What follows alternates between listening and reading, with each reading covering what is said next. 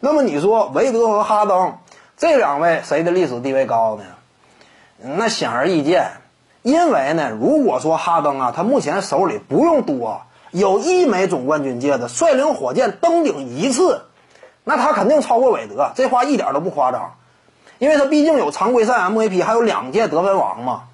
但是呢，如果说詹姆斯哈登他就是拿不着这个戒指，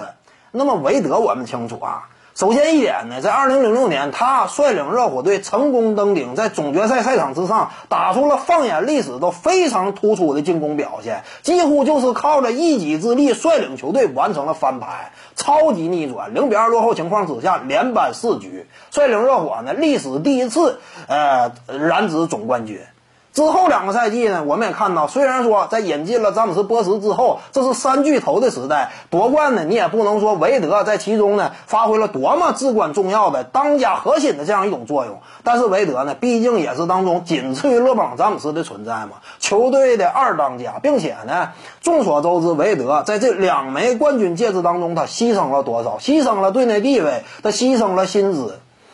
是可以说呢，韦德在这两枚冠军的获得的过程当中呢，也是这个呃功勋的这样一种这个角色和意义，那也是非常伟大的。考虑到人家手里有三枚戒指，那你这会儿就比不了了。你是有 MVP，但是呢，哪怕你有一枚总冠军戒指也行啊，你也能够超过韦德呀。但是要是一枚总冠军戒指都没有的话，等到詹姆斯哈登他呃真正呃从 NBA 当中退役，那我认为他的历史地位是不会高于韦德的。韦德还是会高于他的。各位观众要是有兴趣呢，可以搜索徐静宇微信公众号，咱们一块儿聊体育。中南体育独到见解就是语说体育，欢迎各位光临指导。